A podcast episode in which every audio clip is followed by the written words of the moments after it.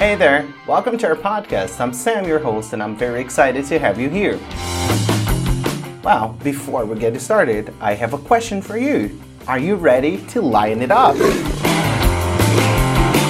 Today we'll continue our series of podcasts dedicated on the learning of the modal verbs. And the modal verb we'll study today is the modal verb would. To get started, today we'll have a different approach. We first start with the idea of polite requests. So, first idea for the use of the modal would, polite requests. Let's take a look at some examples.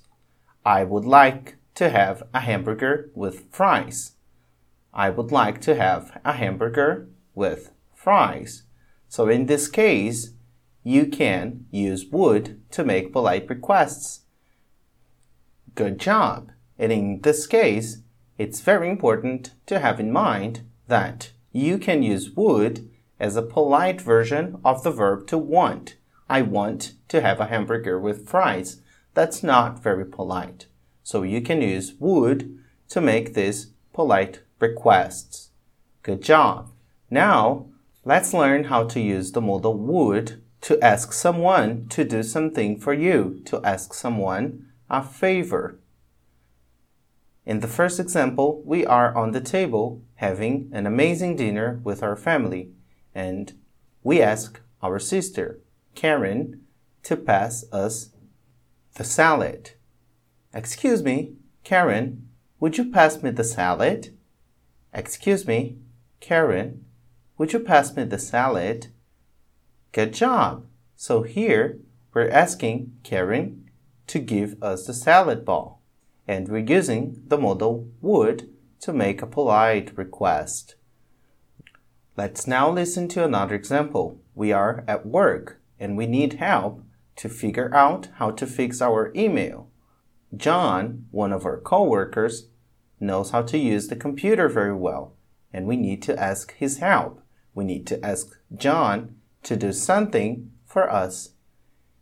Excuse me, John, would you mind helping me fix my computer, I can't get any emails. Excuse me, John, would you mind helping me fix my computer? I can't get any email. So in this case, I used would and I used the verb mind. Would you mind? This is a very polite way to ask someone to do something for us. Let's listen now to a third example before we continue.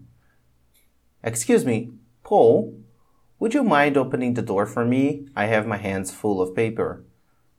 Excuse me, Paul, would you mind opening the door for me? So in this case, we once again use would to ask someone to do something for us. And note that when I use would and mind, the next verb, I speak in the ing form.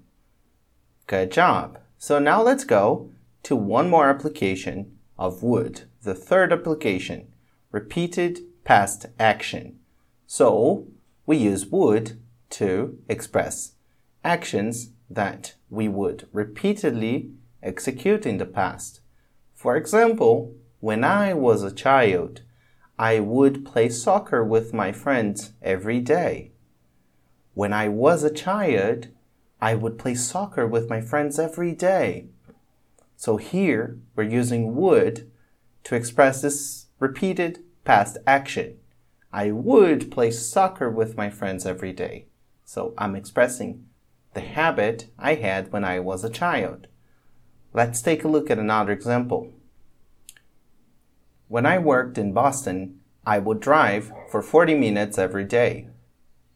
When I worked in Boston, I would drive for 40 minutes every day.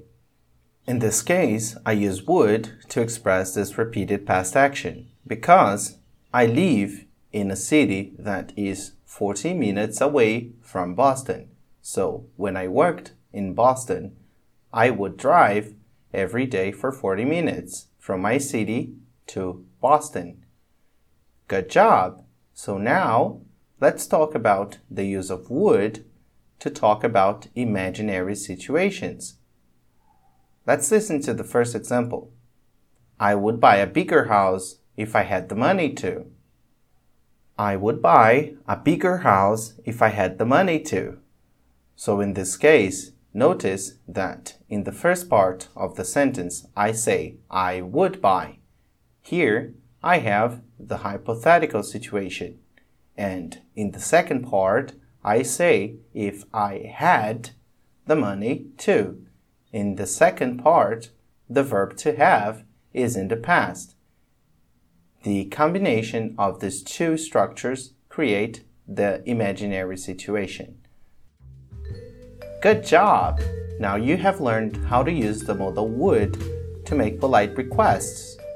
Ask someone to do something for you, to talk about repeated past actions, and talk about imaginary situations. Very good job!